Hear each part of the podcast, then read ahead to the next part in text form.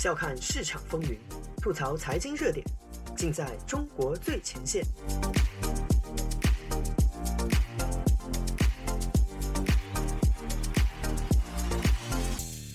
欢迎收听自由亚洲电台，这里是中国最前线，我是主持人子昭。这段时间啊，简中网络上对于越南崛起的讨论相当热烈。这期节目我们会谈到越南的过去和现在，谈谈它可能的未来，顺便以我所知道的信息分清楚一些事实和期待。四五月间，伴随着中国经济在封城的萧瑟中陷入停顿，各类关于越南吃饱的消息在简中圈内刷了屏。抖音上和各种微信群里，经常有人转发胡志明市啊，我更愿意叫他的本名西贡的璀璨夜景。虽然只是沿着西贡河的样板地段，不过还是让人想到了死寂的上海。短视频里越南工厂那些跟中国南方各省人无法分辨的，在流水线上辛苦劳作的工人，让许多吃到 WTO 红利的人回忆起曾经野蛮生长的深圳。而在今年初刚刚战胜过中国队的越南国足夺得东南亚杯冠军，河内街头狂欢庆祝的人群，更让许多人想起2001年7月北京的那个夜晚。再加上各种越南开启民主改革、越共宣布允许大学自治、越南国会可以直选的真伪难辨的好消息，这让许多对越来越魔怔的中国深感失望的人感到，越南就是他们的爷青回。我们从数据上看，越南确实充满希望。二零二二年四月，越南的出口额达到三百三十二点六亿美元，同比增长百分之二十五之多。今年前四个月，越南累计出口一千两百二十四亿美元，同比增长百分之十六点四。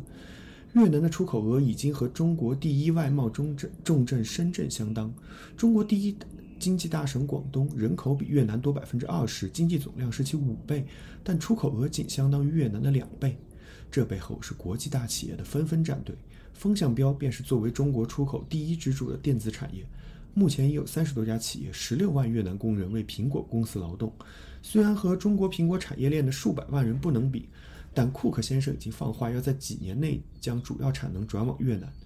三星作为韩国的正国级企业，更加先走一步。目前越南已经占据了三星百分之五十以上的产能。至于给跨国公司做专业监工的台湾代工公司，早就在越南深度布局，甚至中国企业也在助推这一过程。苹果产业链上的立讯精密、蓝思科技等公司不得不跟着大客户的指挥棒，在越南投资设厂，置祖国的数亿灵活就业人口于脑后。甚至公认看风向最准、跑得最快的李嘉诚也大举进军越南，助推火热的西贡楼市。越南总理范明正是目前全球财经界的大宠啊，在习近平已经当了两年宅男，中国官员出门几乎就是为了骂人吵架的2022年，这位老兄穿梭于西方主要国家首都，签署各类贸易协定，与硅谷大佬、华尔街投资家频繁互动。他的身影让许多三十岁以上的中国人依稀想起当年同样受到西方世界欢迎的江泽民和朱镕基。越南确实有巨大的潜力，它有一亿人口，劳动年龄人口比例达百分之七十，处于人口结构的黄金时期，平均年龄比中国年轻将近十岁。它拥有大片肥沃的冲积平原，水稻两年期熟，是世界最主要的大米出口国之一。它狭长的国土等于全境临海。最重要的是，它虽然身处东南亚，却是东北亚汉字文化圈的一员。人民惯于辛勤劳作且容易管理，甚至它跟中国一样，名义上还奉行共产主义，看起来也有足够的低人权优势。越南看起来就是妥妥的新世界工厂，华尔街投行和美国经各路经济学家都纷纷将其称为下一个中国。但它真的就是中国的小型复制品吗？南国山河南地居，孑然定分在天书。这句在越南家喻户晓的汉诗，产生于越南独立国家刚刚建立的十一世纪，出自越南的民族英雄李长杰将军对宋帝国侵略军的回应。这句诗体现自我认同，贯穿了越南自中国独立后的一千年历史主线。越南是整个东亚唯一曾沦为中华帝国直辖郡县，又成功独立并形成自己独特认同的国家。它跟中国，准确的说是中国的某一部分地区，在语言习俗的方方面如此的相像，但它有最顽强的独立意识，通过北方侵略者一次次的失败，塑造自己的荣光。它不同于始终保有独立性的日本，也不同于秉持世大主义自居小邦的韩国，而是一直将自己看作和北方帝国平起平坐的南国南帝。在15世纪之前，越南的疆域。仅仅限于今天北部的红河三角洲地区。这一地区自汉帝国吞并独立的南越国以来，便成为帝国的直接统治区域。在汉唐时期，这里是岭南人口最多、开发程度最高的地方，比彼时的两广要中国化得多，是当时为长江以南为数不多的富庶之地。但这块土地有一个独特之处，它身处已经高度印度化的东南亚，是当时封闭的东亚大陆上唯一和异文明直接接壤的区域，堪称中华文明的南方前哨。但在遥远的帝国中央政府看来，这里的用途只有流放官员或抢夺奇珍异宝。帝国的统治对这里的人民分外残暴，迫使当地人不断起义反抗朝廷。但对于外部敌人，尤其是南面泛海而来的印度文明，却十分软弱。从汉到唐，胶州也就是今天的越南北部，面积不断缩小，甚至多次被邻国攻陷。帝国的统治已经如此令人失望，终于在唐末五代的大乱中，胶州的土豪们抓住机会，建立了自己的独立国家。这一标志着越南民族国家建立的标志性节点，在当时看来并没有什么特别。毕竟跟江胶州看起来没有什么两样的闽越，甚至当时要异国的多的云南，中国人来了就再也没走。实际上，宋元明清四个中华帝国也都曾企图重新占领所谓的交趾之地，但无一例外都遭遇了可耻的失败。以至于今日越南骄傲地宣称自己的历史是千年抗中史。这个曾被称为交趾或安南，形式上经常被视为中国藩镇的国家，在东亚式集权帝国的外衣下，产生了自己独特的社会结构。向北防御、向南扩张都需要一个尚武的社会环境。长期处于动荡的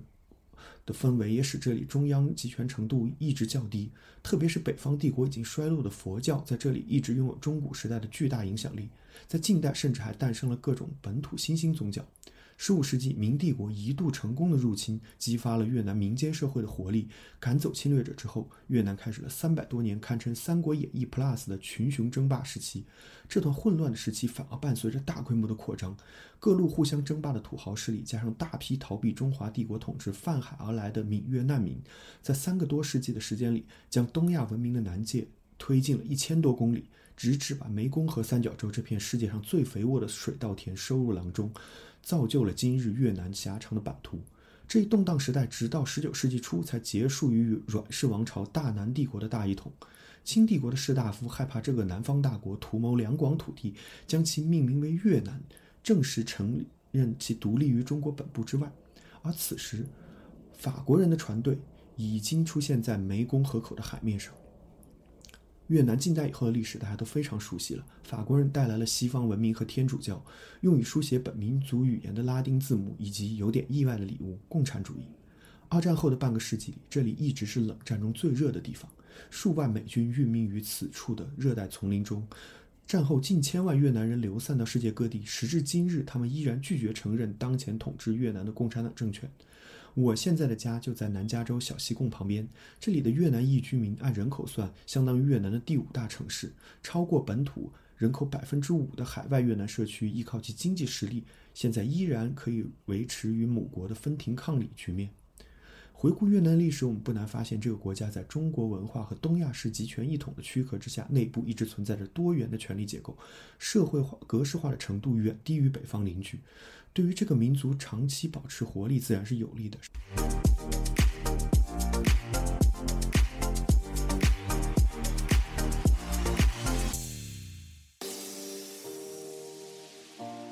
用财经视角剖析热点中的深层逻辑，嬉笑怒骂间把握喧嚣下的中国脉动。内容相当靠谱，形式绝不严肃。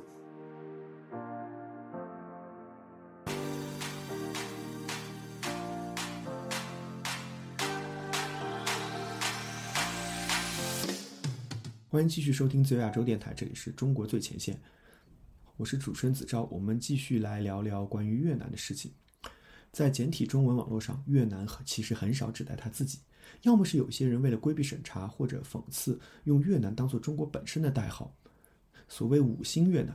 要么是向往自由民主的一些中国人，用以对比衬托指桑骂槐的工具国。后一类人日常会转发诸如越共宣布大学自治、越南深入推进民主改革、搞议员直选，甚至越南总理签发民主改革命令、废除某某禁这类内容来表达他们的希望。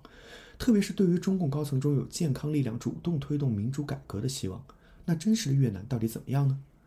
作为越南形式上最高权力机关的国会，其议员席位确实是人民直选的。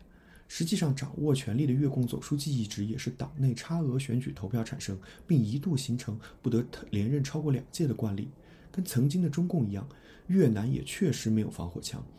年轻人和美国的同龄人一样使用脸书等社交媒体。我曾经去过越南几次，在西贡啊，是我最喜欢的发展中国家大城市，认识一些朋友。相比中国的同龄人，他们普遍对共产党当局持更直接的批评态度。在经济上，越南的土地是私有化的，国有企业和共产党国家机器的存在感同样稀薄。在共产政权统治时间较短的南方更是如此。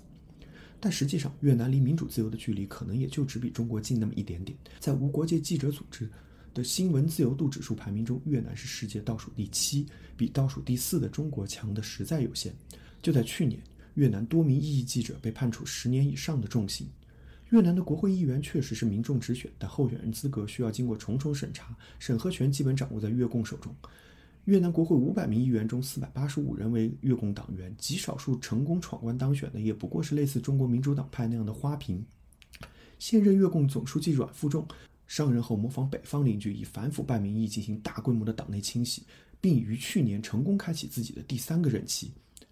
打破不得连任两次以上的惯例。在西方世界对抗中国的大环境下，他的专权之路走得平静又顺利，令北方那个把为了连任把全世界搞得鸡飞狗跳的天降伟人羡慕不已。像九十年代中国一样，腐败也充斥着国家的每一个角落，极大的影响了普通人的生活体验。这一点对于游客来说更容易感知到。从你刚踏上这个国家土地，海关人员、工作人员问你讨要小费的那一刻开始。越南相比北方邻居，更不要说东北啊、太阳国，确实拥有更多自由。但这些自由并不是越共当局审时度势赐予的，而是他们迫于内外形势不得不容忍的。如我们前面所说，越南的中央集权传统远逊于中国，而受到域外文明的影响则远强于中国，乃至于越共内部也是派系林立，除精神领袖胡志明之外，再无强人。等到越共终于统一全国的上世纪七十年代，共产主义在全世界已是强弩之末，已经没有条件进行斯大林或者今日城市的党内大清洗，也无力在南方进行彻底的共产主义社会改造。越共在南方的统治尤为虚弱，